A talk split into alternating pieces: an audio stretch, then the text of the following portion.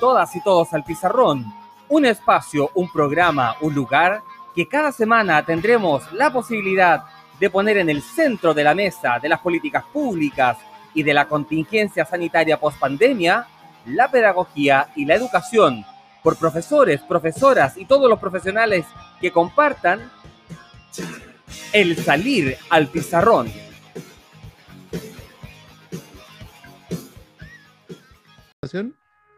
Eh, estamos preparando el, material ya para subir al el en vivo, pero también ahí presentando a nuestra querida invitada para el día de hoy. Eh, ya, lo digo, te voy a copiar la palabra Sole, pero eh, la escueleada y, em, y, gran referente, admirada en las redes, ¿ah? bien, ¿ah? bien las redes sociales con la Sole. Pero claro, uno la invita porque más allá del, ya el argumento medio trillado se nos va poniendo el, de la calle. Em, creo que lo importante de la invitación de hoy día es que la Sole eh, viene desde la mirada como profe. Eh, ese es un valor que no es menor. Y, le agradezco mucho porque la pololeamos largo rato hasta que nos dijo que sí. Don Germán, ¿cómo va?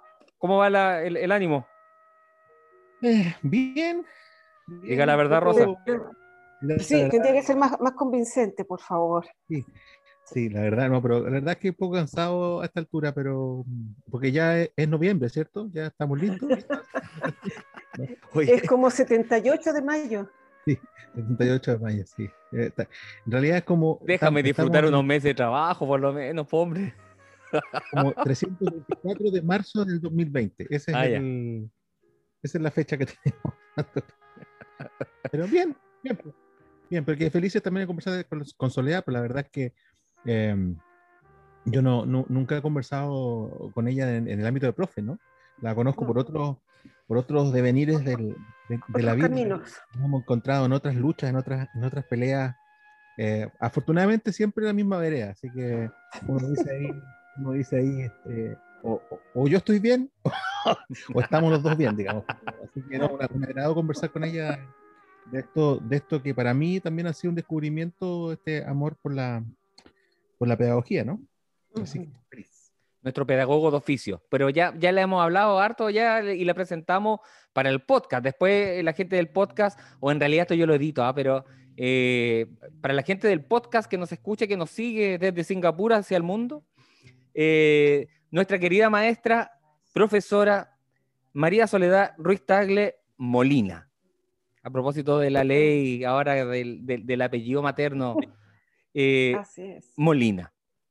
Profesora de Historia, Geografía y Educación Cívica de la UACH, con licenciatura en Educación, magíster en Gestión, ha trabajado como docente en la educación pública y enseñanza superior, fue supervisora provincial, jefa del Departamento de Educación de la Ceremi de Educación de los Ríos, Actualmente continúa desempeñándose como docente de pregrado de la Santo Tomás, hermosa casa de estudio, no porque tenga nada que ver yo tampoco ahí, pero y forma parte del Departamento Provincial de Educación de Valdivia como asesora técnico y coordinadora provincial de educación parvularia. Con ustedes, nuestra querida Sole.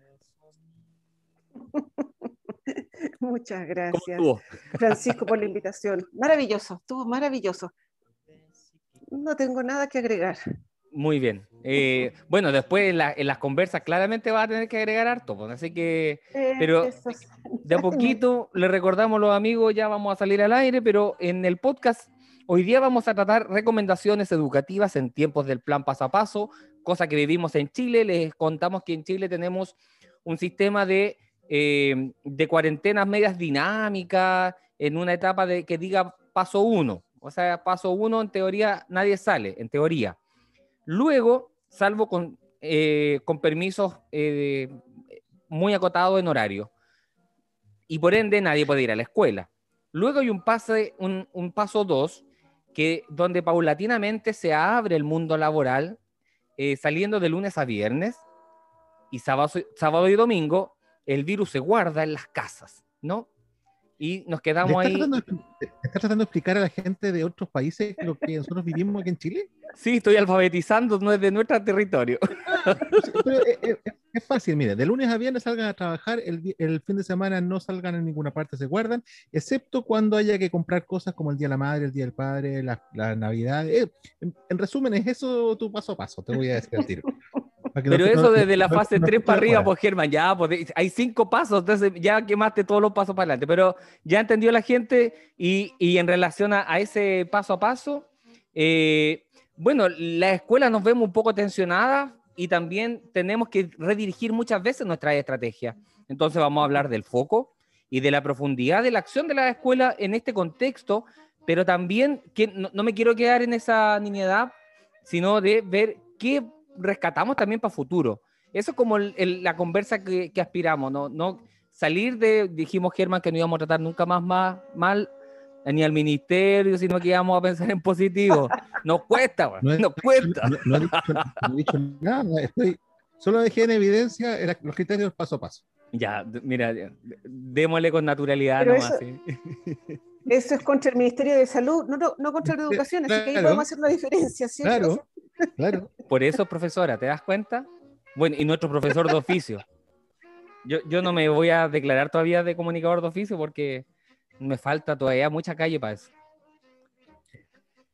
Eh, ya. Un, poco calle sí, pero ya va con, lo, ya con, lo, con los live, con, los live ya, ya tiene. Lo voy a mandar a reportear un día.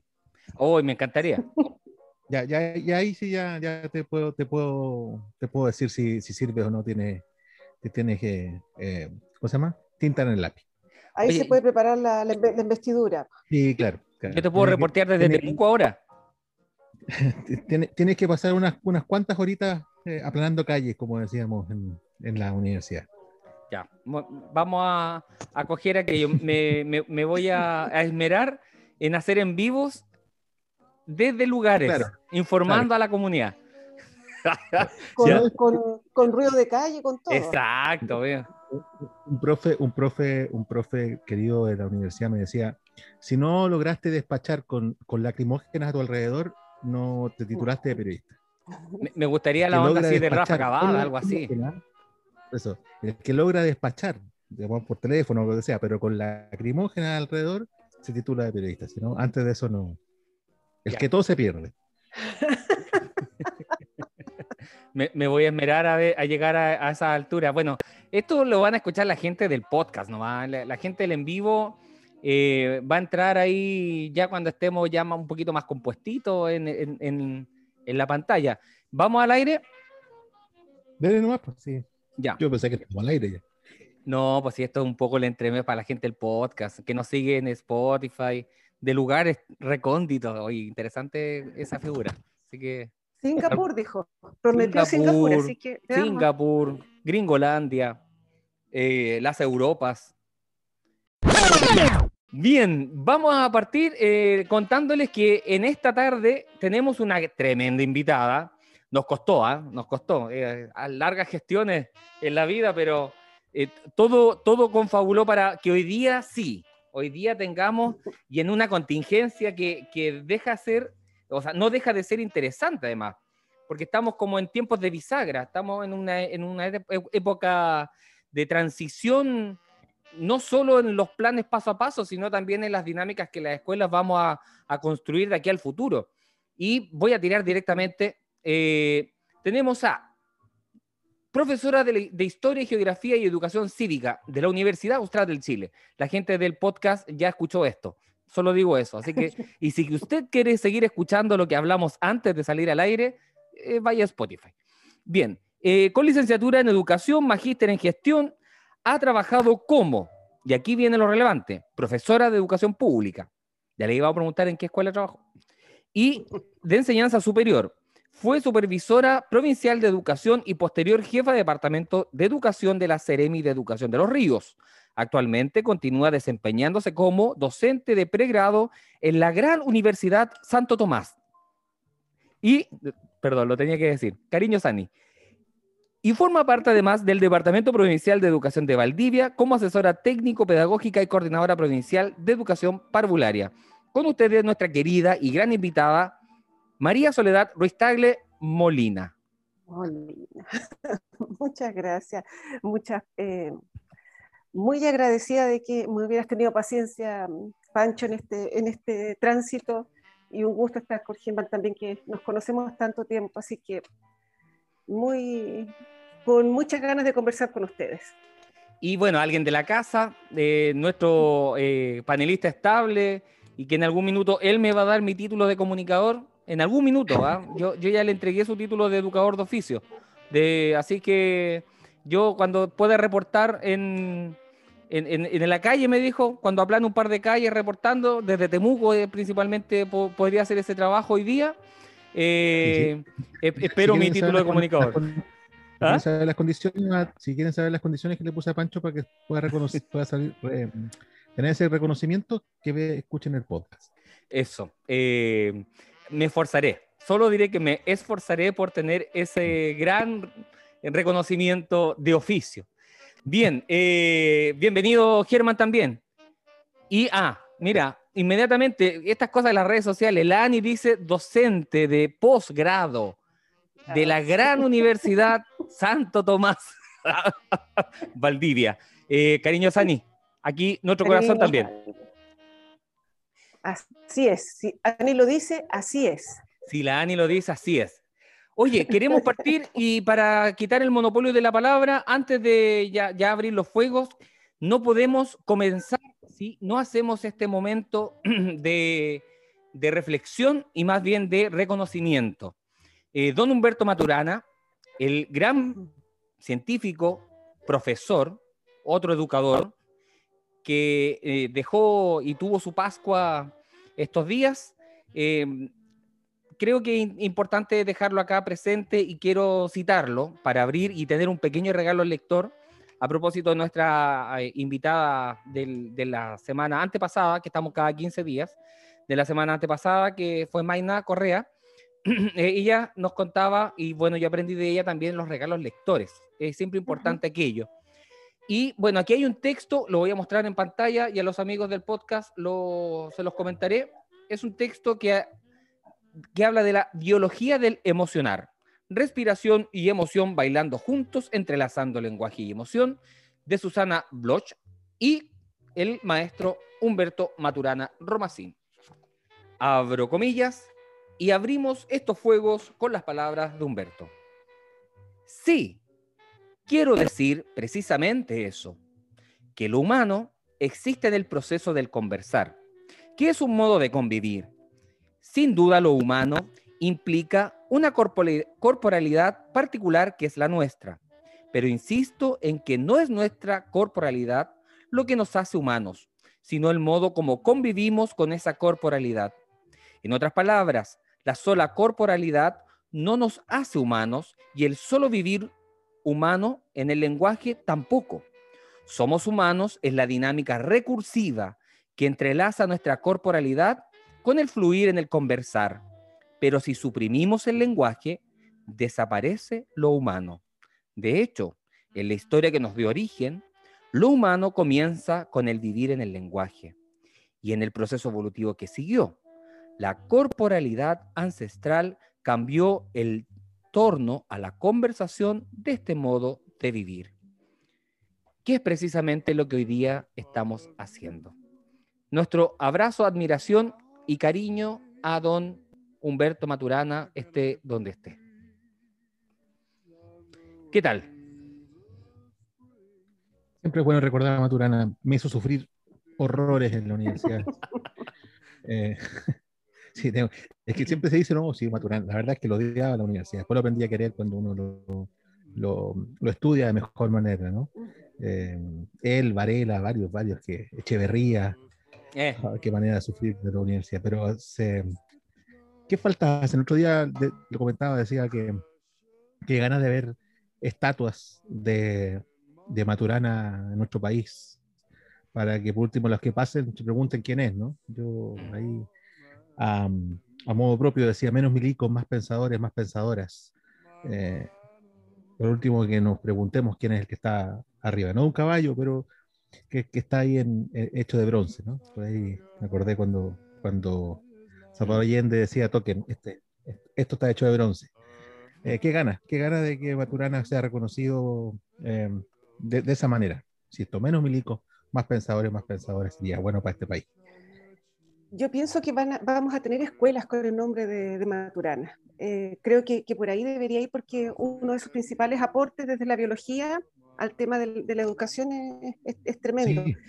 el tema, lo, lo, importante que es amar en el acto educativo si no, si no amas lo que estás haciendo o para quienes lo estás haciendo, eh, eh, pierde, eh, pierde sentido. Si tú no te amas haciendo clases, preparando clases o, trabajando, no carece de, consistencia. Y él, yo creo que entre los muchos legados que podríamos conversar, yo creo que de él habría que hacer un programa especial y con otros con otros personeros, con otros invitados, pero creo que lo fundamental tiene que ver con eso, con relacionar el, el amor como un acto completamente consciente eh, necesario, fundamental, y ya que estamos a, menos de 10 días de las próximas elecciones de constituyentes, yo creo que también recordar sus famosos tres derechos humanos fundamentales que él quería rescatar, ¿cierto? El micrófono suyo. El derecho, el derecho humano a equivocarse.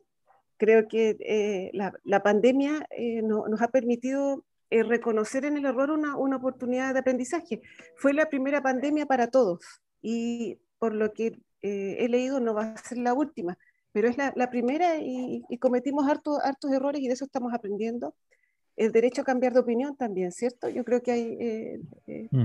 veníamos en un, en, un, camino muy unidireccional y, y, hay que validar ese, ese derecho y el derecho a irse de un lugar sin que nadie se sienta ofendido. Menos de aquí, no me voy a ir de acá, no se preocupen, salvo que se corte la luz, pero creo que eh, hay que darle vuelta a esos derechos. Estamos pensando en el derecho al agua, el derecho a la educación, pero hay también eh, eh, derechos humanos que deberían quedar consagrados de alguna manera en la Constitución.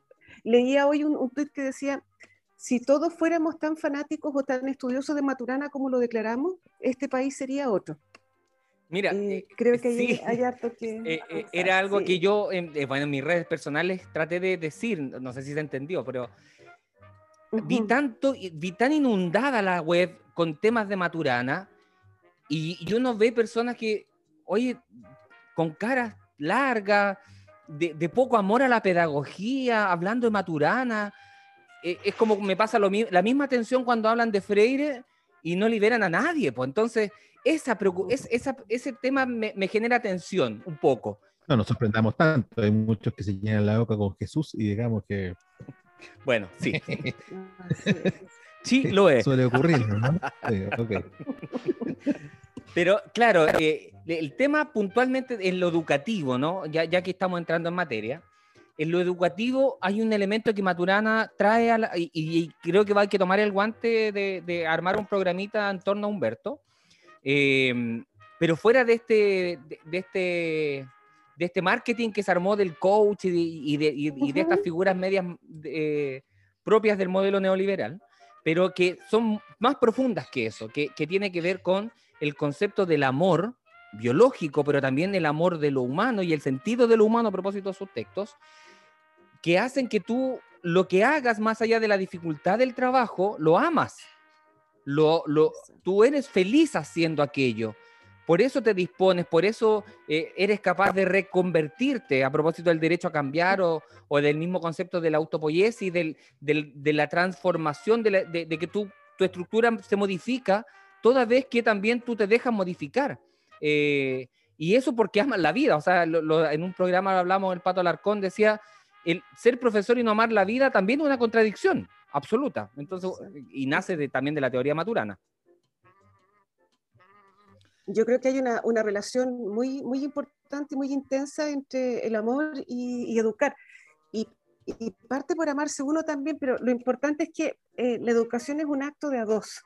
Y en ese, en ese contexto es que la, la, tu interlocutor, ya sea un adulto o un, un niño de, del nivel de parvularia, se dan cuenta si tú estás amando lo que estás haciendo.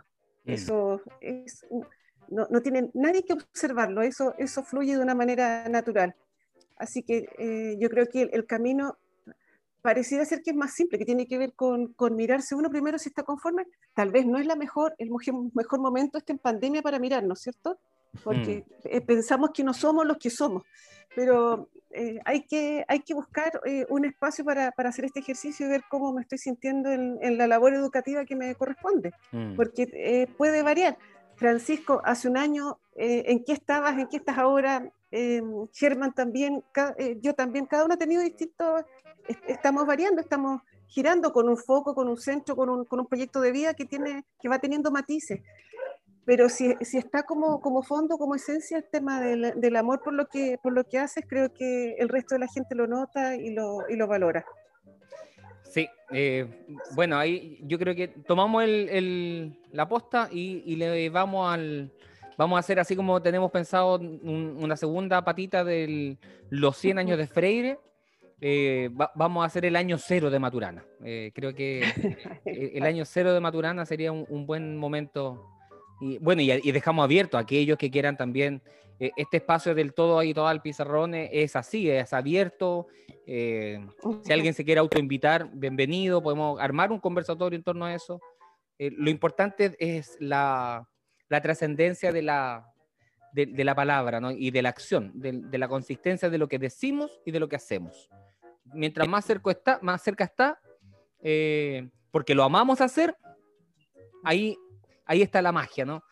Bien, vamos al, al programa. Bueno, ya estamos en el programa, pero vamos a las preguntas. pues. esto es foco y profundidad, y con eso nos íbamos a lanzar dentro del plan paso a paso. Para la gente, bueno, la mayoría de la gente que ve, si es que no toda la gente que nos ve en el programa es de Chile, por lo tanto, no les vamos a explicar lo que es el plan paso a paso, porque lo sabemos y Archie sabemos y lo vivimos, entre paréntesis, lo sufrimos. Eh, pero también es porque sufrimos una situación que no se va a volver a repetir, como decía Sole, eh, o, perdón, se está iniciando y no sabemos si se va a volver a repetir, pero estamos metidos en, este, en esta contingencia que nos está cambiando la vida. Eh, eso sería, sería miope no decirlo ni verlo. Nos está cambiando la vida y no sabemos cómo y en qué va a quedar todo esto.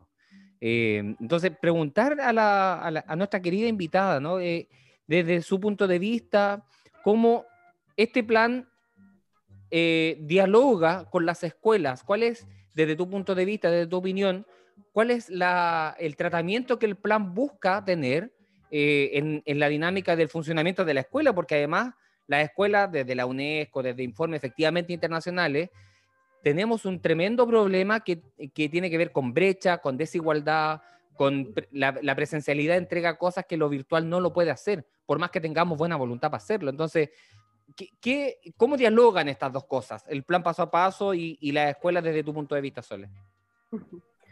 Bien, yo creo que el, el, el hilo conductor tiene que ver, está asociado al, al aforo. Eh, fi, eh, finalmente, en, en fase 2, sí pueden abrirse las escuelas con un aforo correspondiente. ¿Cuál, cuál es el problema? Que se cruzan eh, otros factores que no están considerados en el plan paso a paso. Eh, un factor tiene que ver con el hambre. Eh, no es lo mismo entregar una canasta que dar alimentación en el, en el colegio. Mm. Hay una, una, tremenda diferencia respecto de temas de cómo se preparan los alimentos, eh, respecto de, lo, de, los tiempos, etcétera, y creo que ahí hay un, un, factor, estamos ya teniendo casos de desnutrición importantes en, en, ciertas poblaciones, y creo que ese es un tema que tenemos que atender. Eh, estoy partiendo de un nivel básico, voy a irme un poco a la, a la pirámide de Maslow, sí, así sí. como el, el, hambre para mí es un tema eh, fundamental. Y el paso a paso de, dejó fuera eso, esos detalles. Está también el tema que yo no sé qué pasa en la casa de mis estudiantes. Puedo tener números de, de, anchos de banda, eh, pero no sé si están en el comedor, no sé si están en la cocina, no sé cuántos más hay conectados, no sé el ruido. Acá, en, en este mismo contexto que yo, eh, aquí puros adultos, está todo controlado, pero el perro se ha mandado unos numeritos de aquellos.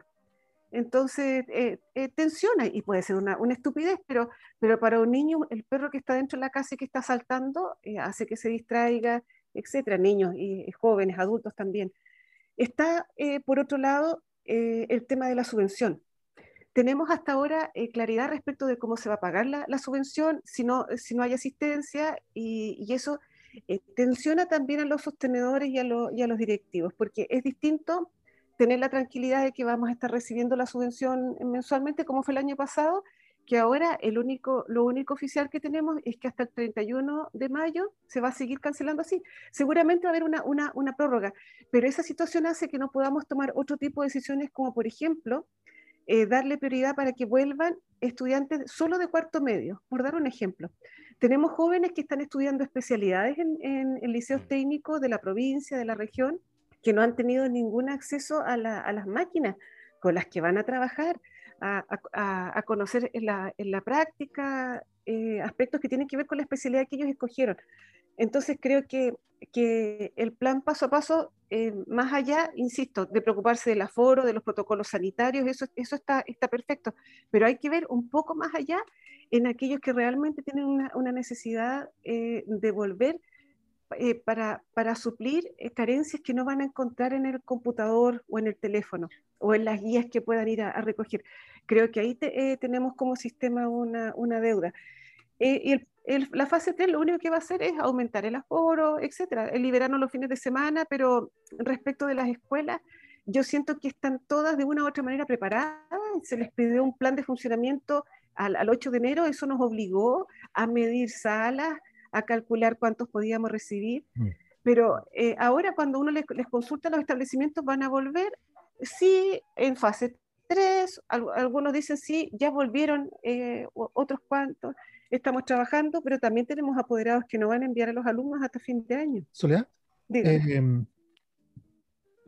bueno, en general, en general lo, lo, lo, que, lo que ha ocurrido en esta pandemia básicamente nos desarmó todo, todo lo que teníamos construido en base a certezas que ya no lo fueron, ¿no? En general. Eh, pero, pero, ¿qué es lo que está pasando con respecto a este tema en particular? Eh, yo siempre voy a, voy a hacer, un poco más corta que Pancho con las preguntas, que está cada vez más parecido a Paulsen, que me, me está a mí, pero te está, te quite el título de Paulsen. Está copiando, las malas, prácticas, mi querido amigo. Lo siento, quiero eh, ser comunicador. Sí. Eh, ¿qué, qué, qué, ha pasado? ¿Qué crees tú que con, con la visión tanto como de profesora, eh, pero también de, de, de, buena lectora política que tú eres?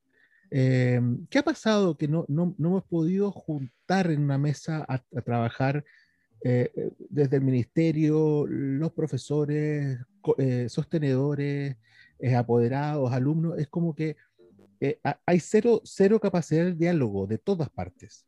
Estamos todos de acuerdo con, el, con lo que tú acabas de decir, y creo que nadie que, que tenga algún tipo de contacto con la educación podría estar en desacuerdo con el tema del hambre, por el tema de que la, el, el, el, proceso educativo no se está llevando de la mejor manera, que, que los, los, chicos y chicas no están bien anímicamente, que los profesores peor. Eh, algunos ya sienten que ya es, ya es noviembre y que, que ya, ya, ya se, la, la, batería se agotó. Pero siento que todos manejan el mismo diagnóstico, no hay posibilidad de llegar a ciertos acuerdos. Eh, ¿De dónde, dónde tú ves esas fallas, esa falla sistémica? Digamos? Yo creo que eh, a través de, de, los años que llevo trabajando, bueno, y un detalle que para mí es, no menor, yo soy hija de profesores y mamá de profesoras, así que he estado en esta, esto ha sido en, mi vida. Eh, creo que el tema ha sido no poner a la educación en el centro. Eh, ¿Qué es lo que pasa? Que todo llega a educación y educación pasa a ser el piso de, de, esta pirámide, pero donde todos quieren tributar porque es una forma segura de llegar a toda la, población. ¿Te fijas? Me pasó un año que hice el ejercicio de ver cuántos programas estaban interviniendo las escuelas, pero desde Forestín, con el respeto que me merece el, el, el corpóreo, no tengo ningún, mm. ningún problema con él. Yo no tengo pero... ningún respeto a Forestín, no tengo Pero eh, Forestín andaba un corpóreo que se llamaba Leñito y por supuesto que si a las escuelas llega leñito, que era el tema de la leña certificada de haber sido 2010, no sé, era, era lo, lo, lo, odio más que a partir. Se me vienen a la mente apellidos, ¿no? Hay tantos, eh, tantos programas, tantos servicios que requieren de educación y ahora está salud por, por sobreeducación diciéndonos cuándo, cómo, etcétera que, pasa a quedar en un, en un, segundo plano. Entonces, yo creo que mientras no se releve la educación, y espero que esto quede en nuestra próxima constitución, el lugar que tiene que estar, de verdad como el motor que genera movilidad social, no hay otra forma de, provocar cambios. Fíjense que ahora el tema de escuelas cerradas puede cambiar nuestro tema eh, alimentario, pasar de la obesidad, que tampoco era buena, al tema de la, de la, desnutrición. Lo único que genera movilidad es educación, entonces mientras no seamos capaces de colocarla realmente como centro y no como lugar donde todos quieren llegar a implementar sus programas eh, y sus políticas, vamos a tener eh, esta, esta, conversación seria. Pero sigue siendo necesaria, yo, yo no me voy a sentar a esperar que esto ocurra. Eh, trato de relevarlo en las distintas instancias que me corresponde trabajar pero tiene que ser un, esfuerzo eh, país también y tiene que estar consagrado en la, en la Constitución, realmente como, como algo eh, fundamental, tan fundamental como el agua. No hay, no hay otra forma eh, que, que, podamos relevar, si no la escuela va a seguir siendo un lugar donde llegan con las mejores intenciones, pero llegan corpóreos, llegan programas y llegan todos a consultar y a buscar llegar a los apoderados finalmente. el tema es cómo, cómo tejemos una, una red a partir de esto.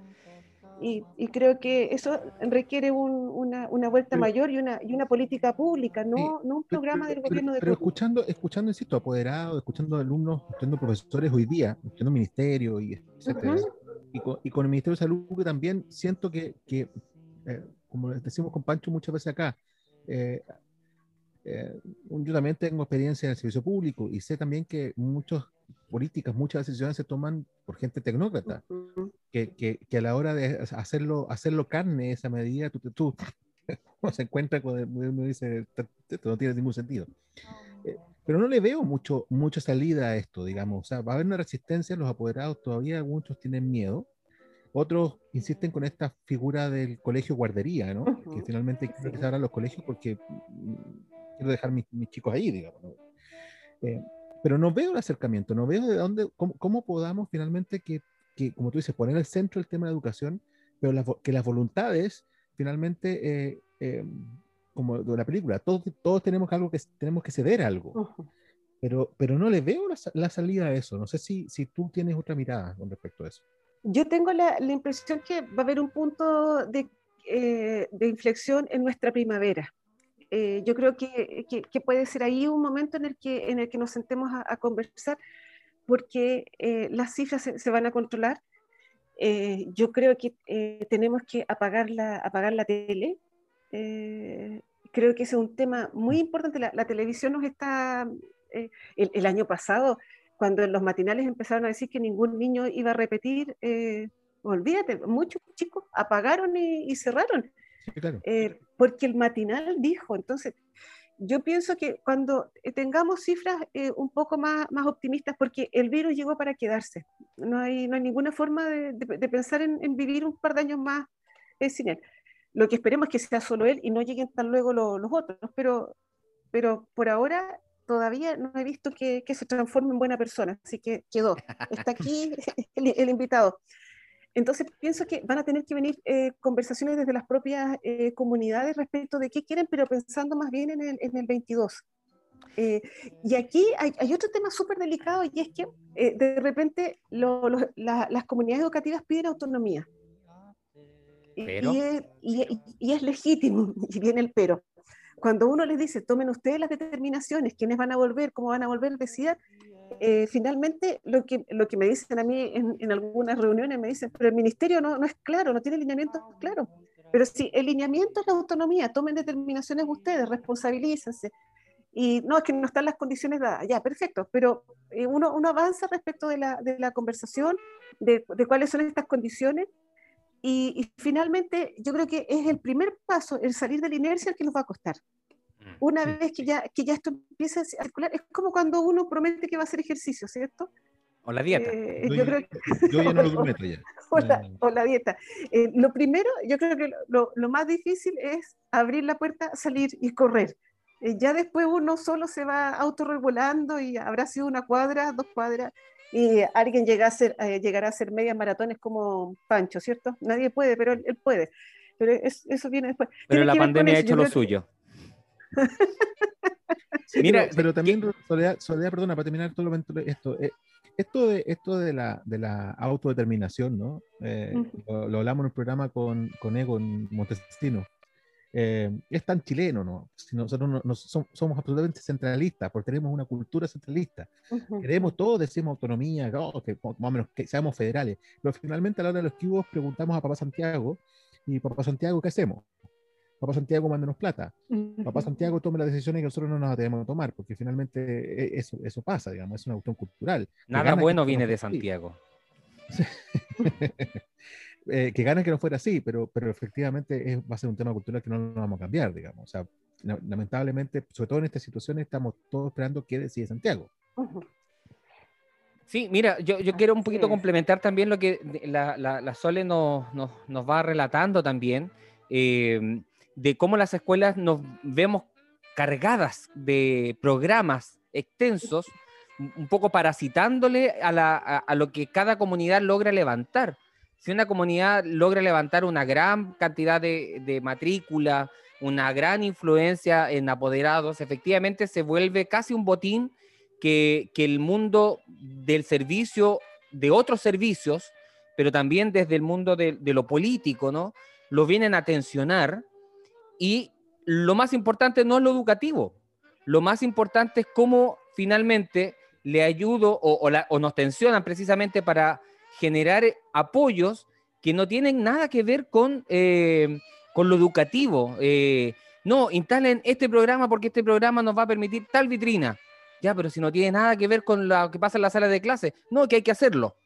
Entonces, muchas veces, eh, desde lo público, pero también desde lo privado, Em, los recursos que se tienen a veces son para mostrar cosas en vez de redirigirlos a lo importante y, a lo, y al espíritu de la ley, que no sé, estoy pensando en la SEP, estoy pensando en, en, el mismo financiamiento por subvención ordinaria, que, que son recursos para y, para y por la educación de los niños en el aprendizaje, con foco en el aprendizaje. Entonces, si vamos para atrás, esto una, es un vicio que se arrastra desde el 90, cuando pasamos de dictadura a democracia, aparecieron un millón de programas para levantar las escuelas porque si no, no, no iban a pasar las lucas para invertir en la educación. O sea, el FMI y el, Fondo, y el Banco Mundial nos dijeron ya, pero hagan una reforma, si no, no les pasamos plata. Eh, y ese, ese, esa cultura como que tiene su origen o parte de su origen ahí, y hoy día, claro, en, algún minuto nos, vemos desbordados y somos centros de vacunación hasta eh, lugares de votación, pero espera uno también que en la constitución nueva que se haga, pero también, y ahora va al fondo de la pregunta para no ser tan Paulsen como dice Germán, eh, las escuelas tenemos una responsabilidad igual, los directivos tenemos una responsabilidad igual. Entonces, eh, desde esa articulación y entendiendo que en, bien comprendemos la autonomía. ¿Qué debiésemos priorizar hoy día, en, proyectando en el corto, mediano y largo plazo? ¿Qué debiésemos priorizar asumiendo que comprendemos la autonomía que tenemos? Y sacamos eh, los, programas parásitos de esto si yo eh, estuviera en la, situación de tomar esta, esta, determinación asociada a la pregunta que me haces, eh, diría que la respuesta está en los objetivos de aprendizaje priorizados del currículum nacional vigente. Creo que eso es, es asegurar una base común mínima que nunca antes eh, hemos tenido asegurada, porque eh, nosotros vamos en, las distintas asignaturas avanzando en los distintos objetivos de, aprendizaje, distintas habilidades que son eh, transversales de manera diacrónica y sincrónica, etc. Pero creo que ahora tenemos una, una oportunidad histórica de priorizar una, una, línea, un piso común que quede para todos los, los niños, niñas, jóvenes que, que están en nuestros establecimientos. Mm. Y entendiendo que no hay una sola manera de entregar eso, sino que algunos necesitarán subirse al caballo, ir a buscar al estudiante donde está, y ahí no me importa la fase donde estemos, eh, hay permisos colectivos para trabajar y tendré que ir donde estos alumnos, mm. em, algunos podrán conectarse y si yo estoy segura que eh, las condiciones para conectarse son las óptimas o las mejores, perfecto. Habrá otros que tendrán que ir a, a reforzamiento, pero, pero creo que establecer esta base común que yo no la transaría. Eh, transar esto significa generar rezagos de más de dos años después. Entonces, esta base que ya está dada en, los objetivos de aprendizaje priorizados creo que es intransable Y, lo otro que yo creo y que he comentado con las escuelas que he tenido la suerte de trabajar es que hay que llegar a los alumnos, pero conocer qué hay detrás de la, de, la pantalla, tratar de, indagar eh, bien. Y es desafío para cursos nuevos. Mm. Eh, en algunos liceos los cursos nuevos son los NT1, en otros son los séptimos básicos o los primeros medios. Hay que enfocarse en ellos para saber bien qué está pasando detrás, porque tenemos experiencia de años que lo que declara el papel o la encuesta en la ficha de matrícula no es siempre la, verdad. Teníamos nosotros, por ejemplo, adulterado el tema de la, de la escolaridad de los padres. Había mucha gente que en el proceso de matrícula no era capaz de reconocer que no tenía octavo, entonces las tasas de, de alfabetización no, no, eran las mismas, las que estaban completamente infladas. Y eso uno dice, bueno, no es necesario entonces eh, hacer nivelación de estudios para los apoderados. Y después sucede que en la práctica te das cuenta que no es así, en las primeras reuniones uno empieza a pesquisar. Entonces creo que hay que, eso para mí sería eh, cualquier programa que tribute a aportar en, este, en, este, en este piso mínimo, yo creo que es bienvenido sea cualquiera que nos apoye en este sentido, pero no, no, está, no está el tiempo para otras cosas. Mm. Y hay un factor importante también que tiene que ver con, eh, tal vez volviendo a, Maturana, eh, que tiene que ver con conocer nuestro estado socioemocional. Eh, tenemos, ya lo decía Germán, profesores agobiadísimos, de verdad como si fuera 78 de diciembre, no hay, no hay eh, y, no están agobiados por querer estarlo, están agobiados por lo que significa estar en una pantalla con puras cajas negras. Eh, eh, con, ese es el tema, ¿a quién le estoy hablando? Junto con, con, un tema que estamos haciendo una transición en un, en un, proceso de evaluación que también es complicado y que creo que daría para otro programa hablar del tema de, de evaluación que, que, ahora tiene que ser de proceso, que debo retroalimentar, ¿Y cómo retroalimento cuando no les veo la cara, cuando no, no tengo oportunidad de... Y además no hay tiempo para eso, ¿no? porque cuando no está diseñado, ¿no? El tiempo, el tiempo se dice. A propósito de la autonomía que decías tú. Así es. Entonces... Eh, yo quería, quería aportar algo que también tiene que ver, eh, y, y, tengo totalmente de acuerdo con, con Soledad, eh, es un agobio también que pasa porque creo que también vamos a vivir. Y estas son las cosas que yo te digo que muchas veces se toman decisiones por gente que ya no está en sala. Eh, y eso es grave. O sea, personalmente yo considero que cualquier persona que esté en, en, en, en, el ámbito de la educación tiene que por lo menos tener un par de horitas sala, porque si no se olvida. Es como, como alguien que está en periodismo que tiene que alguna vez reportear, tiene que acordarse cómo es, perdonando la expresión, cagarse frío, esperando a alguien afuera de tribunales, como se, se dice ahí en, en, la jerga. Entonces, de las cosas que Germán me dijo para ser comunicador. por ejemplo, eh, lo que pasa, pasa pues, lo que está pasando hoy día, o sea, efectivamente, eh, hay, o sea, no solamente cambió el paradigma, esto de pasar de un sistema presencial, donde yo siempre decía que el profesor no luchaba por la audiencia, ahora sí tiene que enfrentarse a, una, a, una, a, una, a, un, a un sistema donde te apago la cámara y, y, te apago el audio si quiero y no, no te pesco. Eh, por tanto, debo conquistarlo, es un cambio total, pero además el cambio constante, es decir, gente que no está en sala, que el día de un día para otro te dice, te cambio horario, te cambio el sistema, entonces ahora pasamos de, no sé, pues de cuarentena del sistema 2 al, del 1 pasamos al 2, entonces ese otro horario, y después pasamos al 3 y va a ser otro horario, entonces finalmente lo único que a ti te queda como ser humano en un mundo de incerteza como este de la pandemia es aferrarte a ciertas certezas. Mm. Y si te lo están cambiando a cada rato, lo único que hacen es desordenarte más la azotea y, y no esperes que tus profes y que tus funcionarios y que tus estudiantes estén dispuestos a lo que tú dijiste en un principio, a este acto de amor, que es este acto de confianza, este acto de respeto, que significa el acto educativo, que no es otra cosa que un acto comunicacional, pero en donde tú y yo tenemos que estar bien. Si tú y yo no estamos bien, no esperes, no esperes que alguien aprenda algo de eso.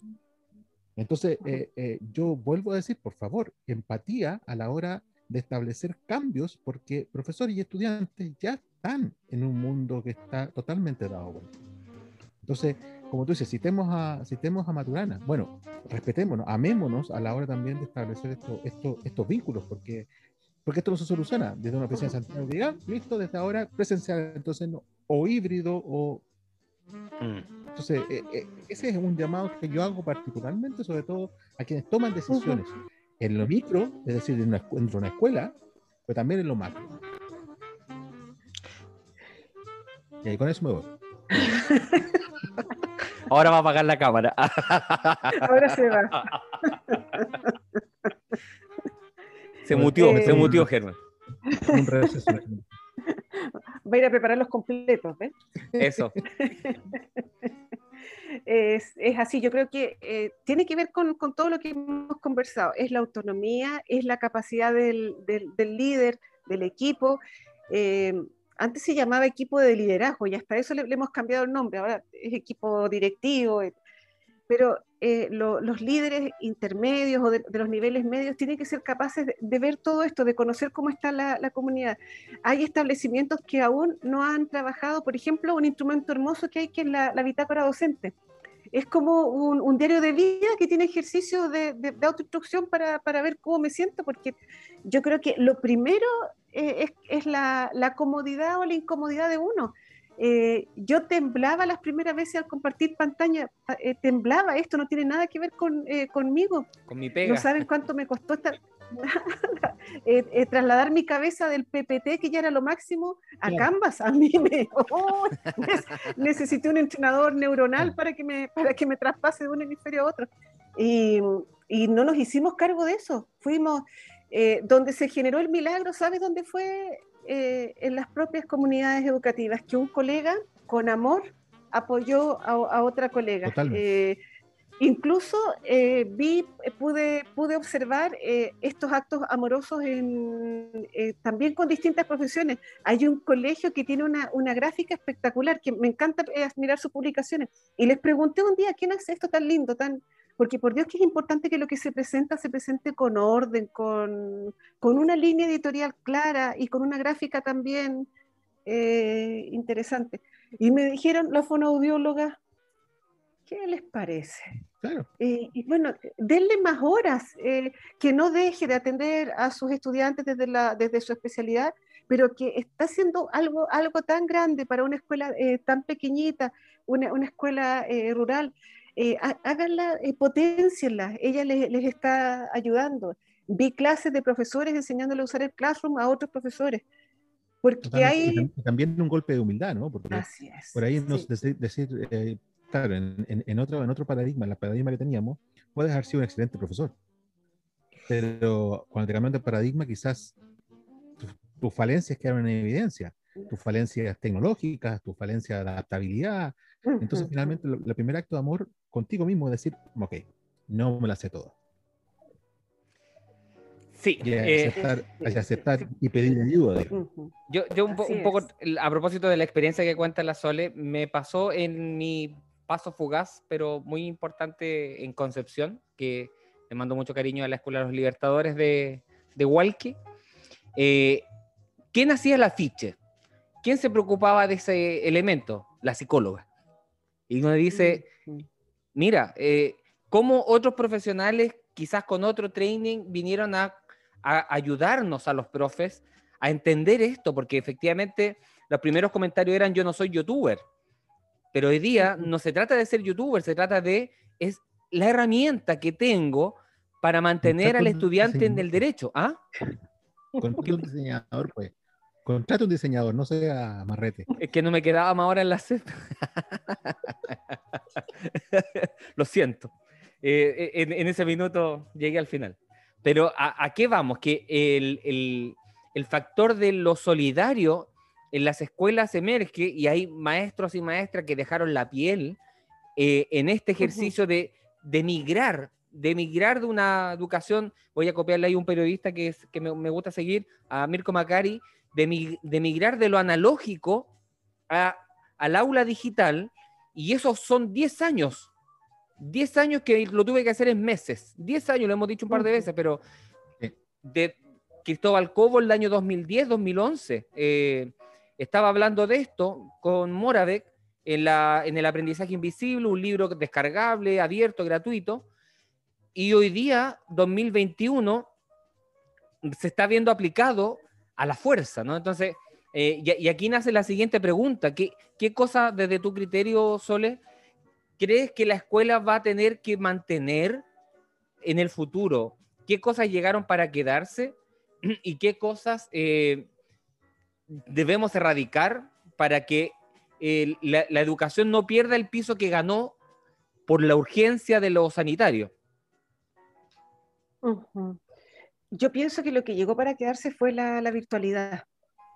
Eh, eso, es, un, es, un, hecho. Tenemos ya eh, muchos establecimientos con, gracias al dictamen 55 de la CEP, tenemos establecimientos que invirtieron ya en tablet, en computadores, tenemos este programa eh, de Junair de computadores para niños de séptimo básico, de establecimientos municipales, etcétera. Creo que ese tema llegó para quedarse y deberíamos asegurarnos que eh, todos los niños tuvieran un computador, más allá de, mm. de, los cursos o con o sin pandemia, creo que es un elemento eh, fundamental. Y de, y, de ver cómo lo vamos eh, reciclando. Creo que, creo que aquí no es, no es armar, armar chatarra, creo que hay que reciclar, que, que hay ciertos niveles escolares que requieren computadores específicos. Creo que ese tema hay que, hay que darle una... Pudiese ser una política pública, ¿no? Definitivamente, sí, sí me parece. se corre el riesgo, perdón, se corre el riesgo que, insisto, que hay que tener el ojo también a eso, se corre el riesgo de muchos, he escuchado muchos profesores y profesoras como, mira, quiero que todo vuelva como, era antes finalmente y no ver un computador más en mi vida. Esa es la pregunta, eh, por eso es la pregunta. creo que Claro, creo que es un riesgo, digamos. O sea, lo, había dicho en, programas anteriores, eh, hoy día estamos salvando, salvando finalmente tratando de, de remarla con lo que hay pero hay cosas de la virtualidad que no se están aprovechando. Siento que no, por ejemplo, esto que, y que la televisión, es, siempre hay que pensar que la educación no es una isla. Eh, hay, hay, que ver otras cosas. La, la, televisión lo leyó muy bien. La, la televisión estaba en una crisis y sobrevivió a esta crisis cuando entendió que podía hacer programas baratos teniendo gente conectada en Zoom. Y hoy día tiene eh, a parlamentarios y los pasea todo el día porque están ahí. Entonces, claro, yo siempre decía, ¿cuál es la ventaja de la virtualidad para, los, para la escuela? Que ya no tiene la barrera física. Es decir, una, escuelita de Chonchi perfectamente puede tener un académico de la Universidad de Chile, una Universidad Católica o de la Universidad de Harvard, si quiere, eh, si tienen la, capacidad de gestiones, para que les haga una charla a los chicos de Chonchi. Eh, cosa que hace tres años era imposible. Eh, pero eso también es, cuando tú, digamos, es como la, la, foda, ¿no? Cuando la amenaza la transforma en una oportunidad. Eh, hoy día la virtualidad, creo que la educación, muchos profesores está viendo como una amenaza, como algo contrario, como algo que tiene, tiene es un mal eh, que tiene que, bueno, que bancarse. Sí, pero yo, yo creo que tiene que ver también con que, con que en pandemia todo es amenaza. O sea, e, este mismo cambio de, de plan es, una amenaza porque tengo que ir al supermercado.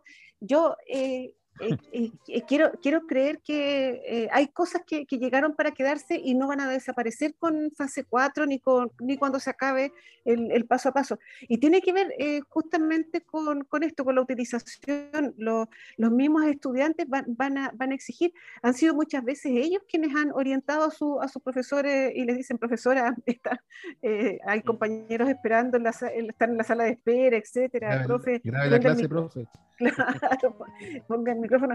Creo que eh, ahí tenemos algo ganado, eh, no solo de, lo, de, los profes, sino que de, esta relación entre profesor y alumno que, que, va a permanecer. Y creo que en eso no, no deberíamos eh, retroceder. Que, obviamente no, no, hemos, no le hemos sacado todo el jugo a esto porque, porque no sabemos los límites. yo sé que podríamos haber hecho tours virtuales a, a los museos más importantes del mundo eh, pero ¿sabemos cómo? Yo odiaba el Zoom hasta que apareció la versión en español. Es que fue para mí un suplicio. Yo eh, tengo un, bloqueo con el, con el inglés, pero salvaje, y lo he estudiado. Pero una, una parte de mí, de, mí que tiene que ver con las emociones, con que me declaré antiimperialista.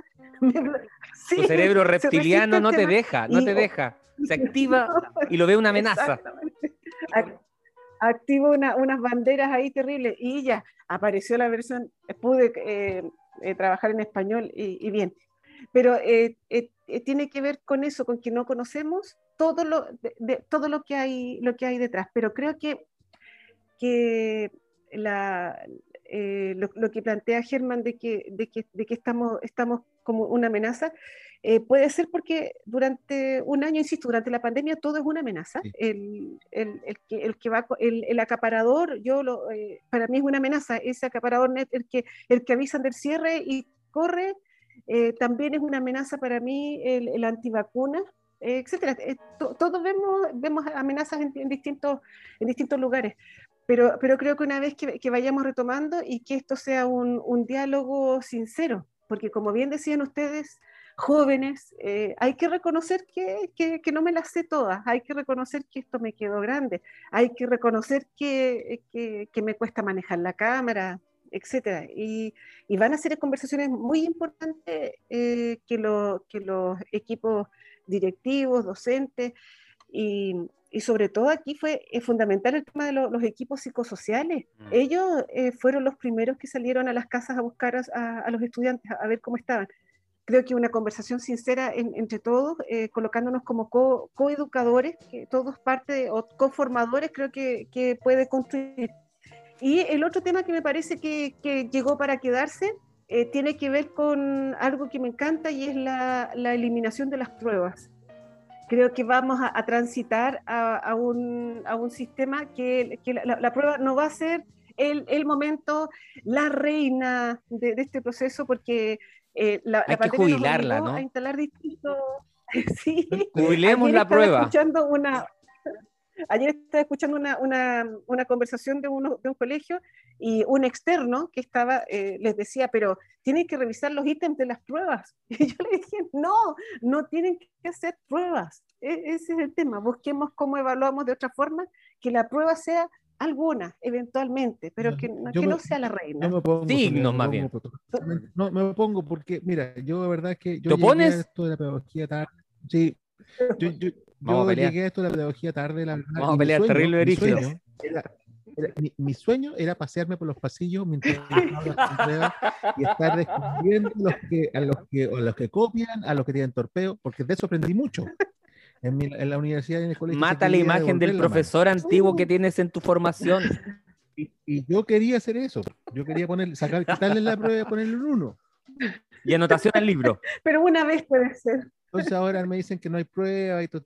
¿Qué gracia tiene? Sí, ese, era el ese, era el momento, era, el momento de gloria. Y tú, tú te lo perdiste, eh, tú, tú te perdiste la, la, emoción que viví yo. Yo trabajé el siglo pasado en, en María Auxiliadora y en, el, y en el Liceo Técnico. A mucha honra. Muy bien. Y era una fascinación mientras mirabas la, este mismo ejercicio que dices tú de las pruebas, porque la, la prueba era la, la, estrella del espectáculo, y pruebas de historia, imagínate. la coeficiente 4. La coeficiente, coeficiente había coeficiente 4, pues en algún minuto yo me recuerdo. alguien, coeficiente 4, es como no haber hecho nada todo el semestre, pues. Pero, pero fíjate que era una fascinación y, y, más encima, bueno, lo primero era pedirles que recojan los papeles. Eh, ¿Qué, ¿qué, qué, qué tiene que ver? Pero es un acto reflejo así, recoger los papeles. Sí, claro. Y una vez que recogieron los papeles, que queden todas las mesas ordenaditas y las sillas, pero que vayan con la línea de la tabla. Ahora ya no hay, hay, sí. hay baldosa, pero era una, una obsesión. No, pero y, es que ese, ese, ese, recojan los papeles es un acto primero de autoridad. O sea, eh, el biopoder de Foucault es el primer acto de autoridad que se hace, ¿cachai? O sea, automáticamente ya es el terror. Es maravilloso, es maravilloso. Y, y re recuerdo una vez en, en, María Auxiliadora y en, en Picarte que eh, era, la, la, prueba estaba gigante, coeficiente 2 con seguridad, eh, y se me olvidó recoger los papeles. Pero como estaba todo en paz con estas 45 jóvenes maravillosas, me puse a recoger los papeles yo. Y eso fue tan impactante para las niñas, pero ¿cómo usted recoge los papeles? Me dijeron, eso no corresponde. Eh, no, no, lo haga. ¿Le sacaste paradigma, viste? Sí, yo creo que hasta el día de hoy se, eh, recuerdan? se recuerdan, pero sí, por el tema de, lo, de que no pasaba nada. Bueno, no se me caía nada. Por eso yo quiero que, que, sigan las pruebas, ¿viste? Está bien. Uno a favor y dos en contra. Estamos. Es que sí. él, no, él, no, es de la U, ese es el problema. Pero, pero eh, tercios, tu problema es que eres de la Católica, por eso voy a aplicar, voy a ahí medio frío. Todo nada, todo nada. O nos bajamos a segunda o no. O jugamos mal o jugamos bien, pero que estas cosas medias, no, no, no. Lo siento. Bien, comentario futbolero, pasando al... al... Dejemos en que efectivamente vamos a, a, dejar la prueba como un testimonio, ya como, como un rito necesario, No, como un rito medio inútil, pero necesario para algunos. ¿Ya? lleguemos a acuerdo. Ya. Bueno, eh, dicho eso. Eh, no, mira, eh, creo que además el programa ha ido navegando más allá de la ruta establecida, ¿no? porque la pregunta que venía ya la respondimos y, y la última era como, ¿qué, podemos, qué, qué datos podemos relevar de las orientaciones públicas? El día, la escuela de arriba, eh, leo primero, sumo primero, pero me quedó claro que la priorización es eh, la number one, ¿no? Eh, la priorización es el, aquello que debe articular las direcciones de las escuelas, la, la modalidad incluso de retorno, y yo diría, yendo un poquitito más allá, es la fisura que el sistema nos regala para limpiar el, el accesorio, dejarlo medular y que de una buena vez aparezcan las habilidades a subordinar al contenido para, para que esta educación integral no sea una declaración de principio. Eh, y en palabras de mi profe Roberto Cariaga, sea más que el pan integral, que finalmente uno dice, ¿qué es la integralidad? Bueno, tiene que ver con esto, la, la priorización como que nos ayudó ahí punto para la unidad de currículum y evaluación del Mineduc, que es algo de las cosas positivas que ha hecho eh, en tiempos de pandemia, nos, entrega un espacio nuevo. Bueno, parece que es más que un espacio nuevo. No sé, eh, o sea, ¿hay algo más que quieran agregar ahí? Eh, yo quisiera agregar que la priorización curricular debe ir de la mano con el desarrollo socioemocional. No, tenemos que prepararnos para, para niños que van a llegar eh, a clases con, con, familias destruidas, que vivieron alguna pérdida. Eh, tenemos que prepararnos, disculpen lo monotemática, pero para, para, el hambre, para niños que pasaron hambre, que les faltan ciertos eh, elementos químicos para poder atender. y creo que ese factor no, no debe quedar como el que le toca orientación o para rellenar mm, la, jefatura, debe ser un tema transversal. Yo haría, sí, una priorización curricular también del desarrollo socioemocional, es decir, eh, ¿dónde debo poner, eh, ojo, eh, qué conductas me pueden generar alerta? Porque para algunos ha sido tal, tal el impacto que, que las secuelas van a quedar de por vida. hay, hay niños que creen, o jóvenes que creen que ellos contagiaron a sus abuelos y los mataron. Es así de... Y, de hecho, ese, es el miedo particular que hay hoy día en la vuelta de clase. O sea, Em, yo, yo hago, tengo clase, hago clases a, terceros y cuartos medios, y la verdad que en esta conversa, dentro sale, sale del tema y sale la conversación, y, la mayoría de ellos tiene, el miedo que tienen de volver a clases es contaminar a sus su familiares. Em, entonces, claro, eh, eh, y cuando eso ocurre, yo te encargo la culpa. Exacto para toda la vida, ¿no? Eh, eh, eh, eso, por, eso, mira, y tú, tú sacas nuevamente a colación una figura de las escuelas que habían sido bien miradas a menos, ¿no? Que, que son las duplas psicosociales o los equipos psicosociales que pre-pandemia, en lo personal yo ya veía que, o veíamos, no, no solo yo, sino que se veía que eran profesionales que podían colaborarnos al trabajo de aula, porque eran capaces de abordar elementos y, situaciones que en nuestra formación no la teníamos. Por lo tanto, eran, eran equipos de apoyo efectivos, no, no eran alguien que me iba a evaluar la sala de clase o me iba a decir si era bueno o mal profesor. Eh, eh, eso era además medio miserable pensarlo así, ¿no? Eh, al revés, creo que esos equipos eran de una, de una gratuidad o de una, de una solidaridad que a, a los profes en realidad era un apoyo pero hoy día se están transformando en los articuladores, en el 10 del equipo de fútbol. Eh, me va a retar Gerardo Isla porque no, no, sé cómo se dice el que arman en el, en el básquetbol, pero el base, el base, el base, o el número 10, eh, que nos van a ayudar a eso, a articular el, el juego ¿no? dentro de la escuela. Así es. Son eh, agentes fundamentales eh, que, nos van a permitir eh, mirar. Yo me he puesto a pensar en, los niños, niñas que están haciendo su transición de, la infancia trans. me los imagino encerrados, me imagino cómo, cómo vuelven y de verdad que me genera una, una angustia. He tratado de, de, estudiar el tema con la Fundación Selena, porque creo que tenemos que reconocer, así como es fácil ver, no, no es fácil, pero podemos distinguir qué cursos han sido más desfavorecidos. Hablábamos de los cuartos medios, ¿cierto? Mm. El segundo básico creo que es crítico. Eh, creo que también tenemos que ser capaces de, de, ver situaciones individuales y para eso necesitamos otros ojos. Mm. Eh, que nos permitan eh, ver esta, las secuelas. No somos todavía capaces, estamos tan metidos en, en este circuito de, la, de, las olas, ¿cierto? Que estamos en la tercera ola, que no somos capaces de ver las secuelas que esto va a generar en nuestro, en, en nuestro diario vivir, eh, ya con la pandemia más controlada. Y, algo que siempre repetimos en este programa es lo importante de la, la interdisciplina, ¿no? Y yo uh -huh. creo que siempre sí. se va a ver muy fortalecida. Es lo que entre talla y talla yo digo, lo, lo, los informáticos ahora se hicieron notar en todos los colegios y de antes que los tenían para puro aprender y apagar un data, hoy día le salvan la vida muchas veces a un profe porque cuando se enfrentan a la tecnología, ¿no? Entonces, ahora viene la venganza. Bueno, he escuchado a, a, vendetta, la vendetta dirían. Sí, la venganza informática. O sea, no, no, me devolviste el control del data, ah, ok, no te prendo el, el, Zoom y se acabó tu clase y ya está ahí quedaste. Eh, nunca te enojes con el informático del colegio. Gran, gran lección que nos deja esta pandemia. Bueno, ahí a, aparece lo sistémico, y, y volviendo a Maturana, el, el, el, lo sistémico, lo, lo, del requerirnos, lo del co-construir eh, la transformación de la convivencia, ¿no? Cómo eso efectivamente nos permite no ser los mismos, pero acercarnos más a la mejor versión que podemos ser, del, como comunidad, como personas, como profesionales.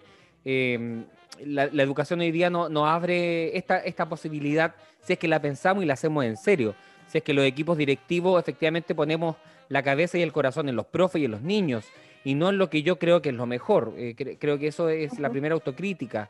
Eh, y cómo los directivos y las autoridades ¿no? nos ponemos al servicio de la comunidad y no al revés. ¿no? Eh, creo que eso es lo que hoy día también es lo interesante de esta conversación, de, de, de cómo el, el, el, foco debe estar en lo educativo.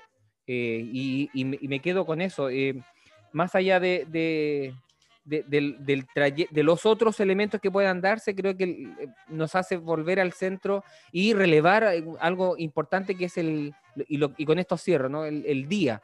El día igual entrega datos muy importantes que complementan aquello que tú di me dices. Claro, desde lo técnico tenemos elementos, desde lo emocional tenemos elementos, pero también desde elementos descendidos en el aprendizaje que me entrega esta evaluación, me permite tomar mejores decisiones.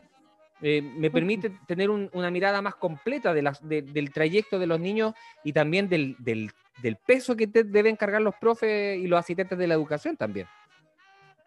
Uh -huh. y, y, yo creo que el, tenemos que ser capaces también de generar este diagnóstico integral de aprendizaje para otras asignaturas. Eh, creo que eh, eh, corremos un riesgo de, de, poner todos los huevos en la canasta de, de lenguaje y de matemáticas y sucede que, eh, ¿qué sería de esta pandemia para quienes tuvieron en el arte una, una vía de escape respecto mm. de poder pintar, de poder bordar, de poder tejer, de poder cantar, etcétera? Eh, ¿Qué sería sin la historia? Eh, ¿Qué sería sin las ciencias? Entonces creo que las comunidades también tienen que instalar su, su propio día de las otras asignaturas que quedan eh, eh, pendientes para que no sean eso, asignaturas pendientes y, y, y, logremos finalmente este perfil integral que yo creo que estamos eh, todos de acuerdo sí. eh, a, a, lo que se refiere, ¿cierto? Eso es. Bien, yo creo que ya nos pasamos de la hora del podcast y, y, de, y estamos rayando el margen de la hora ya en el Facebook. Eh, muchas gracias, Sole. De verdad, una conversación que se pasó volando, eh, con hartos datos y, y vamos a... dejarla de panelista? Sí. ¿Podemos dejarla de panelista también?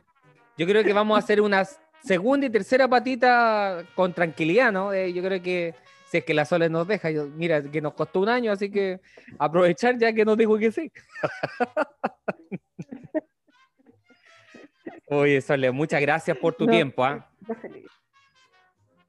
Yo feliz. Un, ha sido un gusto conversar con estos jóvenes, jóvenes promesas, talentos de la comarca. No, no soy eh, promesa cuando... de nada, esta altura ya fui. la promesa olvidada de muchas cosas. Para tu madre seguirá siendo una promesa, por, por favor. Germán 1-0. No, Quédate y... fuera. Pero eh, cuando, cuando quieran, aquí, aquí estaremos para, si, para lo que ustedes crean que pueda servir. Pero esta es mi, esta es mi, mi historia. Estos son mis amores. Bien, Sole, un abrazo. Germán, palabras para cerrar.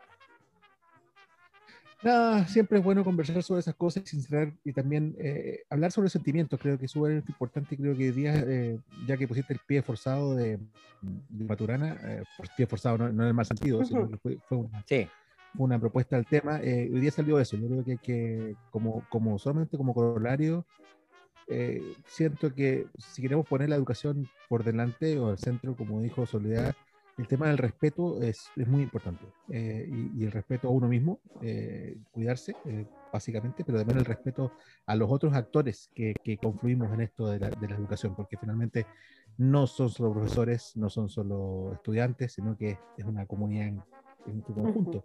Entonces es importantísimo, creo que para abordar este tema en serio, el tema del respeto se pone como central. Y por eso también llamaba a, citaba a, a Maturana en este sentido, que él decía que la tolerancia no era un buen concepto porque llevaba implícita una venganza, ¿no? Eh, en cambio, el respeto eh, era, era permanente. Así que eso, para cerrar, cierro con el maestro. Muchas gracias. no, es, no, es, que canta, el maestro Bien. Muchas gracias por la audiencia, por los comentarios. No, no, alcanzamos a leer todo. No habló Annie, Jennifer, Selma, eh, que nos mencionaban, eh, lo lamento si no logro mencionar otro, Gabriela, Ani, eh, muchas gracias por, por, por, el seguirnos. No se olviden que este programa luego lo podrán revivir con algunos agregados en Spotify a partir de mañana ya. Estará arriba en la red eh, de podcast y como cada 15 días nos volveremos a encontrar en el mismo canal en un horario muy similar y un abrazo grande a sostener, a cuidarnos, a respetarnos y a mantener vivo aquellos referentes como el día de hoy y quisimos hacer a Humberto Maturana Romacín. Abrazos y buen fin de semana. Aguante la U. Adiós. Lo siento, Germán, lo tenía que hacer. Cariños. Chao, chao. Chao, gracias.